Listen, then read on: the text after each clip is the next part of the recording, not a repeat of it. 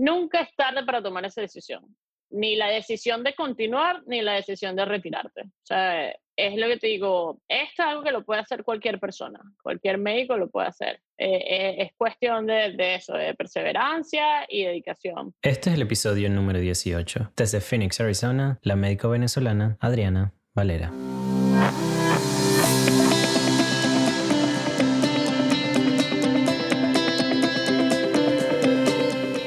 Bienvenidos a Migrantes Exitosos, soy el doctor Duples Blanco, migrante venezolano viviendo en Estados Unidos. Y todas las semanas traigo mensajes, historias y entrevistas que te van a inspirar al conocer de primera mano la mentalidad y la ética de trabajo que llevaron a otros migrantes a alcanzar el éxito lejos de su país natal.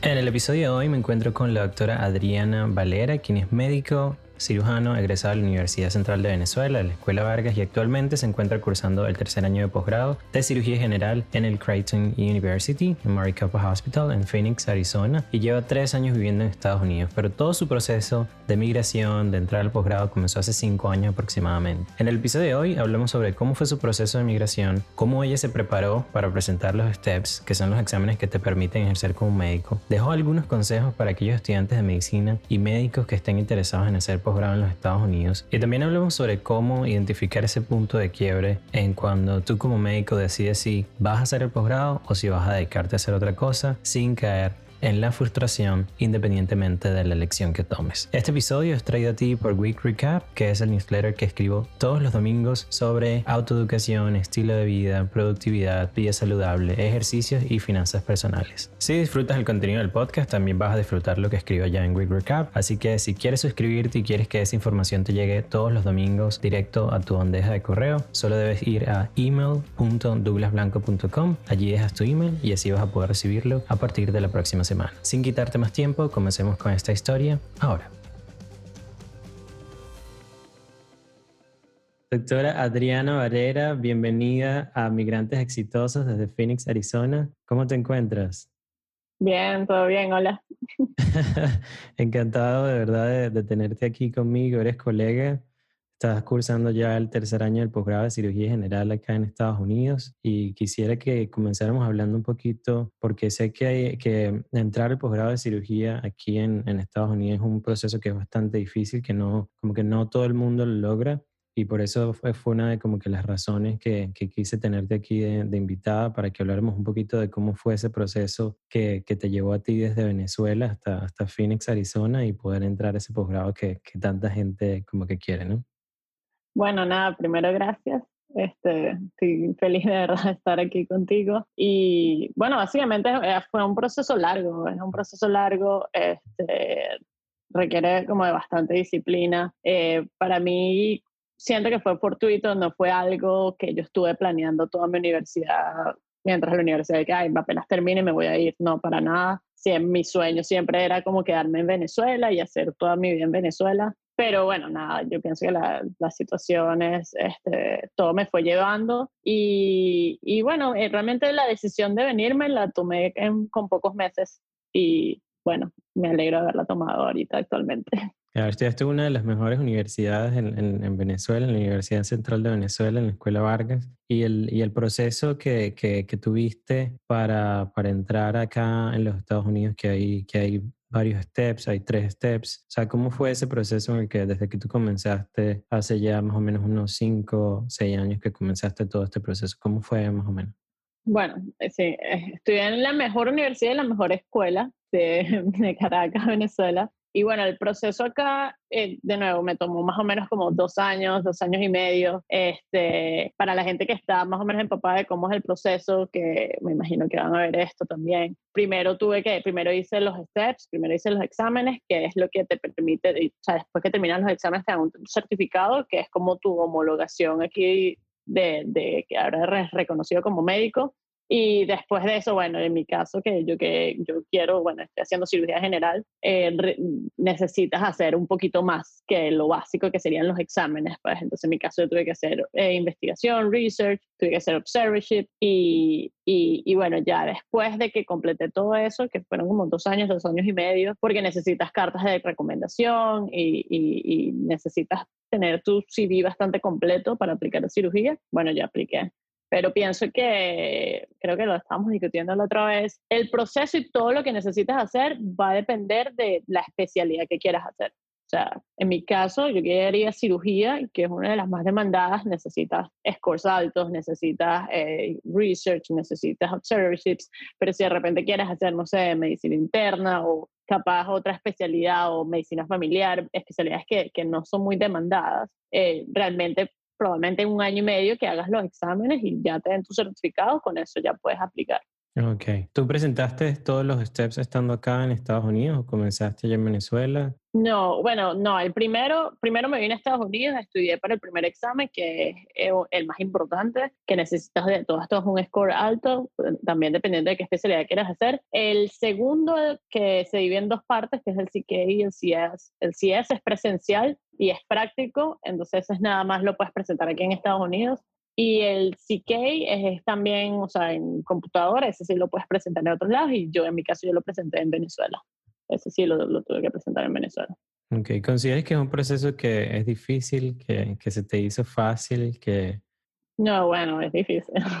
es lo más, es lo más difícil que, que, he hecho, pero también ha sido lo más gratificante que he logrado en mi vida. Y no, me, no es para nada imposible. O sea, si, si yo lo hice y muchísimas personas como yo lo han hecho, porque no soy la única like, international de mi programa, ni, ni en los programas de Estados Unidos. O sea, muchas personas lo han hecho. Cualquier, cualquier persona que tenga la motivación y que, y que, y que tenga las, sí, las ganas y, y, esté dispuesto a todos los sacrificios que hay que hacer, lo puede lograr perfectamente, pero obviamente no es algo que hay, bueno, me, voy a Estados Unidos a estudiar.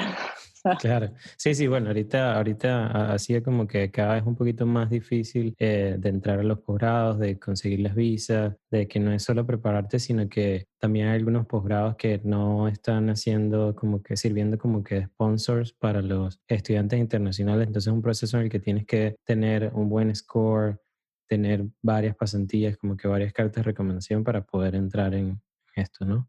Sí, bueno, porque al, final es Estados Unidos, pues, y aquí es donde vas a recibir una de la, la mejor formación, una de las mejores, al, menos una de las mejores formaciones académicas en cualquier posgrado que decidas hacer. Entonces, tienes que demostrarles eh, por qué ellos deberían elegirte a ti por encima de elegir a un americano y porque ellos deben invertir su tiempo y su dinero en ayudarte con una visa, eh, papeleo que hay que hacer con tu universidad, todas esas cositas que por más que esas son fastidiosas, que es más que todo burocracia, pero igual son fastidiosas, este, porque ellos deberían hacer eso en vez de agarrar un americano y estar tranquilos con su americano. Entonces, este, obviamente, y yo siento que es justo, o sea, yo siento que es justo, yo pienso que eh, así es como debería ser cada país. Yo siento que más bien Venezuela es como todo lo contrario, tú ves a alguien extranjero y es como que, ay, mira, y viene, eh, o sea, no sé, el doctor de tal país, gringo y tal, ajá, y, dejan de valorar tanto lo, lo, lo tuyo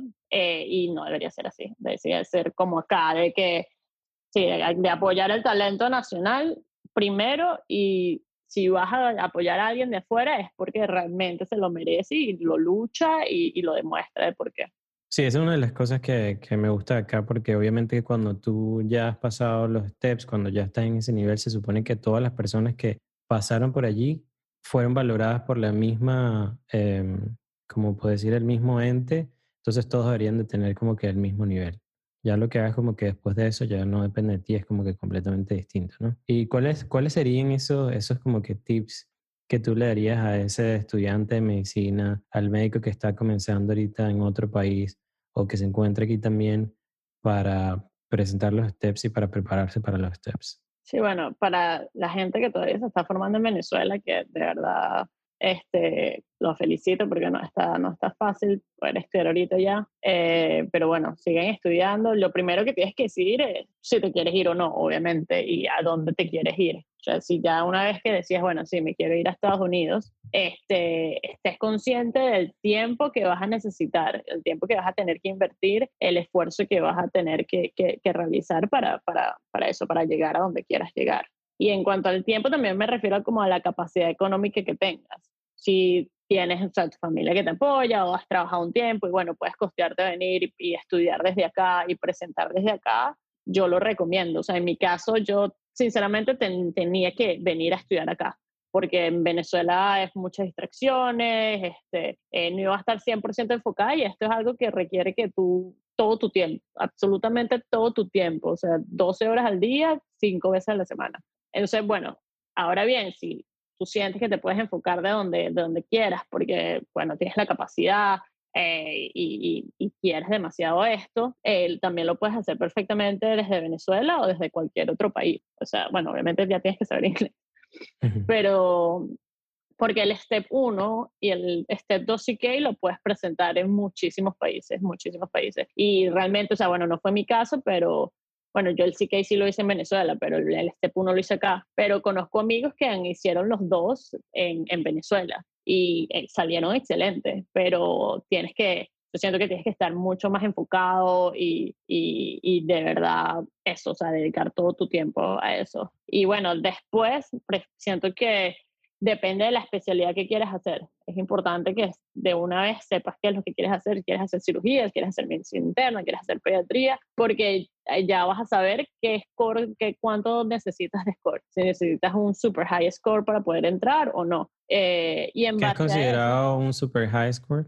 Bueno, cuando, cuando yo estaba, eh, eso, eso cambia con el tiempo y con los años, porque obviamente la, la competencia y no sé qué, pero cuando yo hice el proceso, un high score era 240, 250, es en el step 1. Este, pero para ponerte como en perspectiva, para pasar el examen se necesita 220, o sea, 210, 220 creo que es.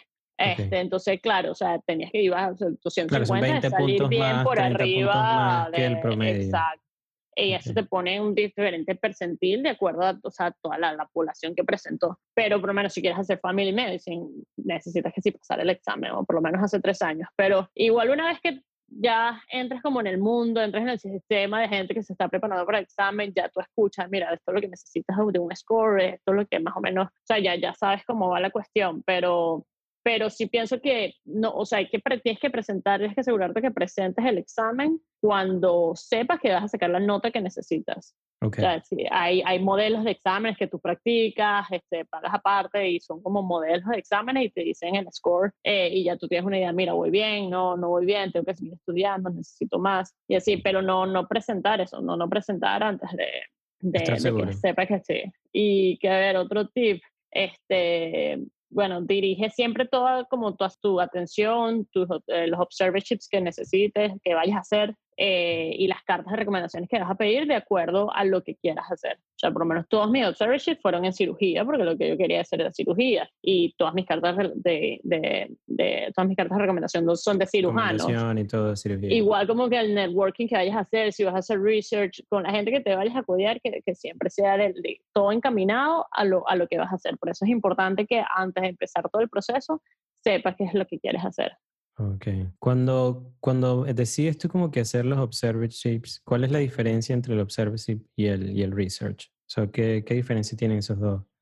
Eh, research es investigación. Research es eso, o sea, trabajar en un laboratorio o con cualquier autor que esté haciendo investigación, publicar papers eh, o es trabajar en el laboratorio en basic, basic science, lo que sea que hagas, pero es investigación. Y observerships es literalmente, es como pasantías, es observar sea, es hacerle un, shadowing a un doctor que sea importante y como que estar detrás de él todo el día, este, tratando de decir comentarios eh, inteligentes o que él vea tu, tu, tu, tu interés en, en, en, los casos. En cirugía, en los casos, prepárate para los casos, decir, ay, mira, voy a, ay, voy, quiero hacer una charla, doctor, presentar una charla a los med students y te investigas o haces un tema y te investigas y haces una presentación y la presentas a ellos, este, eh, eso, siempre hacer preguntas al doctor, que él sepa que tú eh, estudiaste o leíste el tema, etc. Y claro, con, siempre con el objetivo de uno, hacer networking, claro está, pero que al final del observership tú le pides una carta de recomendación al doctor. Y ellos, ellos saben que, o sea, tú cada vez que haces un observership, ellos, ellos saben que... Ellos saben que, es para eso. Que sí, o sea, obvio, y obviamente ellos si no te lo quieren dar, te dicen que no pero bueno, espero que no les pase a nadie. pero, pero si haces las cosas bien, generalmente te dicen que sí, pues, y, y es con esas cartas de recomendaciones, tú las necesitas y te las piden para aplicar al posgrado. Okay. Tienes que tener cartas, puedes tener cartas de recomendaciones de médicos de Venezuela pero, perdón, tienes que tener al menos dos o tres de, de, de médicos americanos. Sí. Ah, Entonces, bueno, en mi caso yo hice eh, dos observerships y saqué tres cartas de recomendación. Eh, y eso puedes conseguir eh, para la gente que, porque hay mucha gente que hace solo observerships pagos, también tú puedes conseguir observerships o, o shadowing gratis. Lo único es, bueno, obviamente tienes que mandar muchos mails, tienes que hacerlo con bastante tiempo de antelación y, y bueno, tienes que tener flexibilidad de tiempo de, de, que cuando ellos puedan es que, es que, es que se da, pero pero bueno, sabes, un, un observership te puede costar, no sé, 1.500 dólares, que te lo puedes ahorrar si consigues uno gratis, pues. Y esto estamos hablando de seis meses, un año. No, no, los observerships son cortos, es un mes, un mes. Tú puedes hacer, bueno, yo los que hice fue un mes, pero tú puedes hacer de dos meses, observership de dos meses. Y, y, y, y bueno, igual la gente que escuche esto, que tenga más consejos o correcciones, Claro. sí, sí, esto, esto es una comunidad. Yo siento que la experiencia que de cada uno de los médicos es completamente distinta, pero tienen como que varias cosas en común. Y, y una de las cosas que, que, quería comentarte y hablar contigo es de esa que yo escucho mucho, porque para los que no sepan y que no me conocen todavía, yo soy médico, soy cirujano general, colega, sí, como, como Adriana, eh, pero acá trabajo ahorita como enfermero porque tuve mi licencia de enfermería acá en Estados Unidos. Y mm, siempre escucho de los, de los colegas eh, que ellos quieren como que primero voy a estudiar inglés y después voy a hacer todo lo demás. Entonces, ¿crees tú que es como que súper importante de hacer que si un curso de inglés antes de enfocarte primero en el inglés o ir haciendo como que las dos cosas de mano a mano? Bueno, tienes que tener un inglés básico al menos. O sea, yo pienso que eso es es muy personal porque depende del tiempo que tú tengas, de la capacidad económica que tú tengas. Yo, yo siempre estuve en el Losher, que, es un, un, instituto de inglés. Curso, un curso de inglés en Venezuela. Eso yo lo hice siempre como durante mi bachillerato. Entonces, bueno, ya yo tenía un inglés básico, no era conversacional, pero sí era un inglés básico. Después, durante la universidad, tuve la oportunidad que, me, que vine a Los Ángeles por un mes y medio a practicar inglés y siento que ahí ya agarré un nivel de que podía conversar. Y por lo menos en mi caso, yo sentí que eso era suficiente para lanzarme a, empezar a estudiar los steps. Y obviamente, bueno, como además yo me vine para hacer el step 1, eh, practicar pulir así, practicar, y, pero y de una los libros. Igual lo, lo que, o sea, lo que, todos en los libros, o sea, y todos los exámenes son en computadoras. Entonces, mientras tú tengas tu gramática bien y, se, y, o sea, puedes leer bien, bien, bien, después la parte conversacional la vas agarrando poco a poco. Yo no pienso que tengas que venirte a hacer un año de inglés para después hacer, empezar los estudios. No, no, no creo. Claro, como Obviamente, que si bueno la, la, lectura, si lo entiendes cuando lo lees, si lo entiendes cuando comienzas a ver eh, películas con subtítulos, ya como que es algo básico y tú puedes con eso presentar por lo menos los primeros dos exámenes que son teóricos, ¿no? sí, ya la conversacional lo vas agarrando poco a poco. Sí, hay algo, hay algo que, que existe que es como que, que tú tienes como un, un, punto de quiebre, un breakpoint, donde decides como que si me pasó a mí, y esto lo estábamos conversando antes, que tú también lo tuviste, donde tú decidiste como que, ok, yo sí voy a hacer posgrado, sí voy a, hacer los steps, y donde yo en mi caso dije, no, no lo voy a hacer, y voy a hacer la carrera de enfermería, voy a hacer otras cosas. ¿Y cuál crees tú, por lo menos, que es ese caso, o podemos hablar nada más de nuestros casos, que es como que la persona dice, ok, aquí fue, y dije, voy a hacerlo, esperar los cinco años, luego hacer el posgrado, no importa la edad que tenga, como que, ¿cuál, ¿cuál sería ese momento o cómo fue ese momento para ti? Sí, bueno, yo siento que este, eh, siempre, o sea, yo esto es lo que amo, es lo, lo, que, lo que sé hacer. Yo no quería aprender a hacer nada diferente a lo que ya sé hacer, quería seguir creciendo en mi carrera y seguir continuando mi camino. O sea, yo pienso que esa es la, la eh, la manera en que tú debes decidir, mira, sigo estudiando medicina, voy a, hacer los steps y a hacer mi regalia, quiero volver a ser médico, quiero hacer posgrado. Eh, porque, bueno, igual es lo que te dije, pues yo te respeto mucho de, de de tomar otros caminos, primero porque eh, es un riesgo, no es, es, un cambio fuerte este, y hay que tener mucha valentía para hacer eso, pero también porque, bueno, siempre hay que buscar lo que sea que te haga feliz. O sea, en mi caso, lo, lo, lo, que, lo que me iba a llenar y, lo que me iba a hacer feliz era hacer cirugía y, bueno, Este, Luchaste por eso. Cuando ya tienes un sueño, exacto, o sea, si es tu sueño, si es tu meta, si tú estás dispuesto a trabajar fuerte, si es lo que tú quieres, ah, por ahí te tienes que ir. Eso yo pienso que es la manera en la que yo decidí qué hacer. Este, ahora bien, como un breakpoint, siempre vas a tener siempre va a ser una lucha diaria, en, por lo menos hasta el momento que ya entres a posgrado. Ya después que entras a posgrado estás tranquilo, obviamente siempre tienes que seguir estudiando, luchando, pero bueno, ya lo lograste, ya estás ahí, ya tienes tu puesto, ya, ya firmaste tu contrato. Pero en el proceso que vas estudiando, que vas haciendo research, que vas haciendo observership, es un proceso largo eh, que va a ser una batalla continua y va a haber momentos, va a ser un sub y baja, va a ser un sub y baja emocional eh, 100%. A todo el mundo les pasa, a la gente que, o sea, si alguien está escuchando esto que esté en ese proceso, es súper normal, todo nos pasa. Siempre vas a, va, a haber momentos que vas a decir, mira, sí, lo voy a lograr, o sea, voy a este, y momentos de decir como que estoy haciendo acá, mamá, venme a buscar. Es normal. Pero, pero bueno, tienes que mantenerte enfocado en la meta, tienes que eh, escuchar, ¿sabes?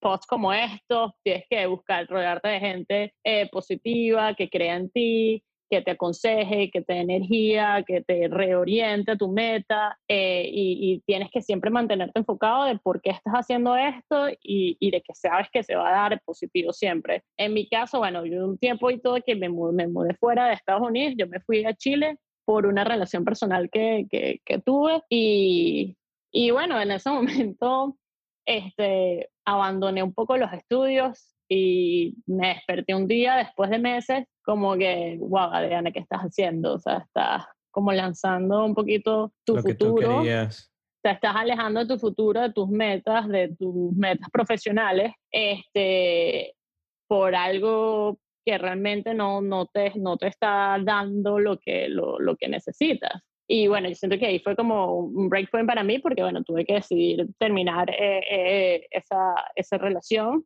y, y, nada, y volver como a orientarme a, a, mi camino, pues porque igual tienes que estar, tienes que, es lo que te dije, tienes que rodearte, estar con personas que, que te apoyan y que entiendan que esto no es, o sea, no es, no es cualquier trabajo, no es cualquier carrera, no es cualquier proceso. O sea, esto no es, ay, no sé, o sea, es, es, algo fuerte que de, va, va, a dedicar, va a necesitar mucho de tu trabajo y tu atención, Y la persona que esté a tu lado, la persona que te rodee, tiene que ayudarte y apoyarte. Sí, para mí hubo un momento en el que sí, yo bueno, no sé si fue después porque ya yo había hecho posgrado en Venezuela, luego tuve que salir para acá, para Estados Unidos, pero yo sí decía, cuando saqué nada más la cantidad de años que me hubiese tomado aproximadamente hacerlo, nada más estudiar, más después los cinco años de cirugía general, fue cuando yo dije, no, eh, esto no es algo que yo quiero, me voy a ir por este lado, en menos de un año ya tenía la licencia, comencé a trabajar como enfermero y dije que no, no siento que sea un fracaso porque eso es algo como que muy personal, justo como, como tú lo dijiste. Claro, no, no y, Y cuando digo que uno debe tener un, quizás no, no lo deberíamos llamar como breakpoint, pero es como un momento en el que tú tienes que sentar y tomar una decisión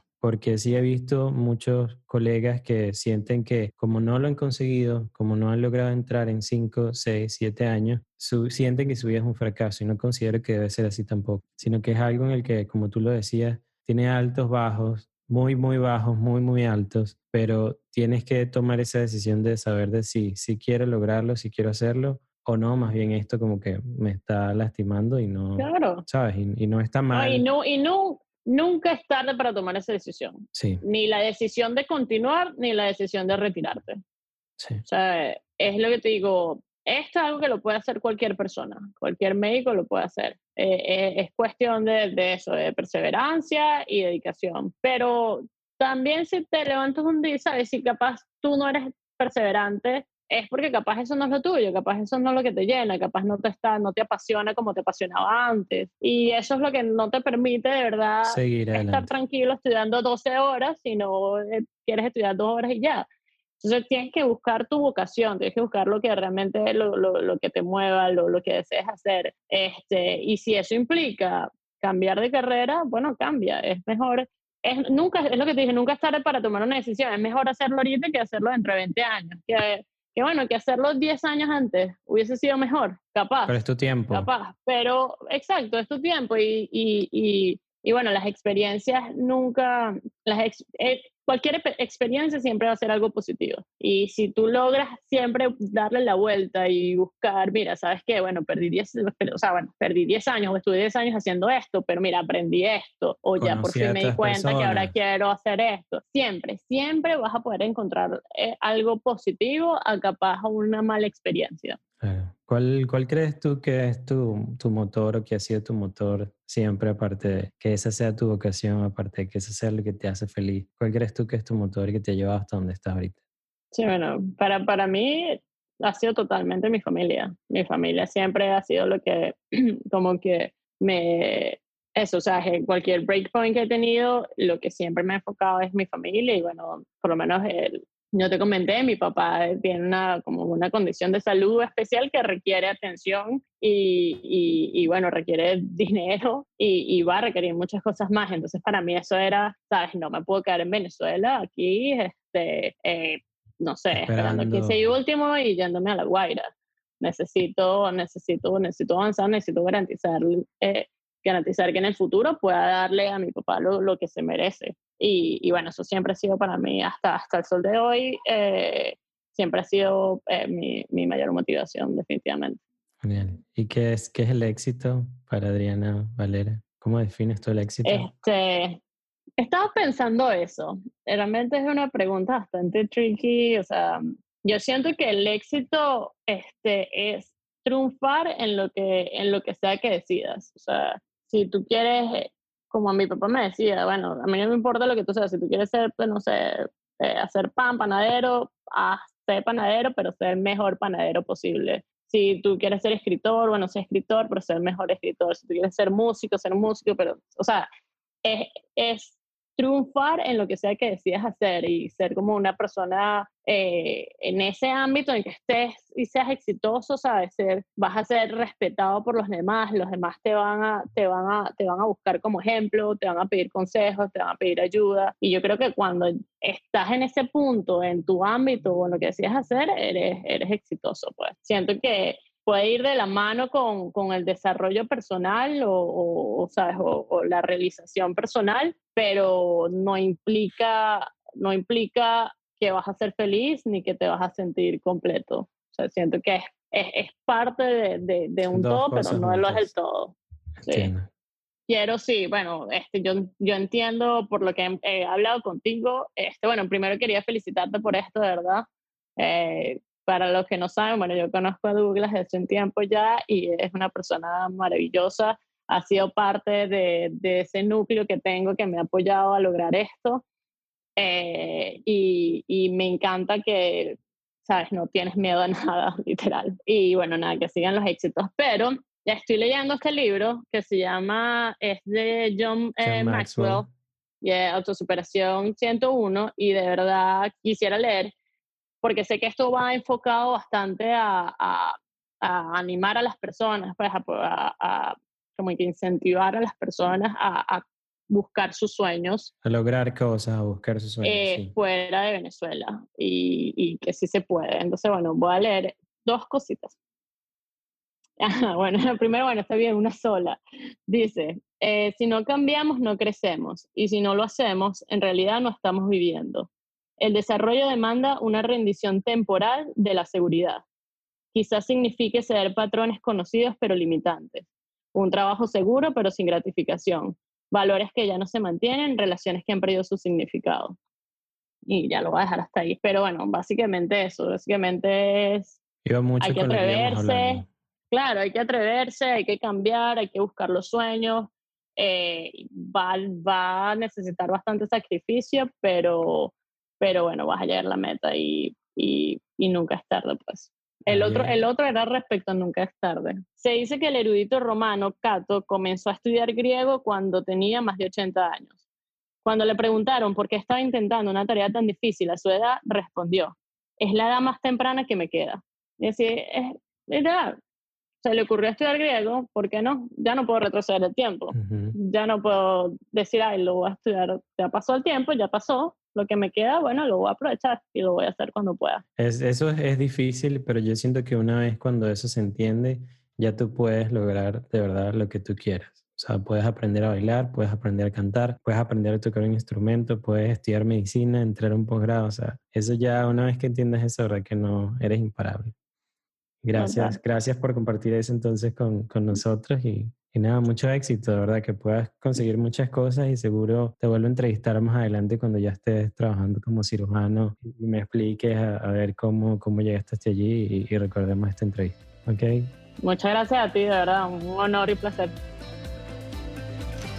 Esta entrevista del día de hoy con Ariana, la verdad que fue solo una breboca para aquellos médicos y estudiantes que están todavía pensando en si deben hacer el posgrado aquí en Estados Unidos o por dónde empezar, pues esto tan solo es una, pequeña información que les trajimos el día de hoy. Si quieren saber más y quieren contactar a Adriana, lo pueden hacer a través de los links que se encuentran en la descripción de este episodio. Y si disfrutaste del podcast, no olvides dejarme un review en Apple Podcasts o en Stitcher para que así el episodio llegue a más personas. Si crees que un amigo necesita escuchar lo que vemos aquí, no dudes en enviárselo, solo es clic en compartir que de seguro hay alguien más que necesita esta información. Soy tu host Douglas Blanco y este fue otro episodio de Migrantes exitosos.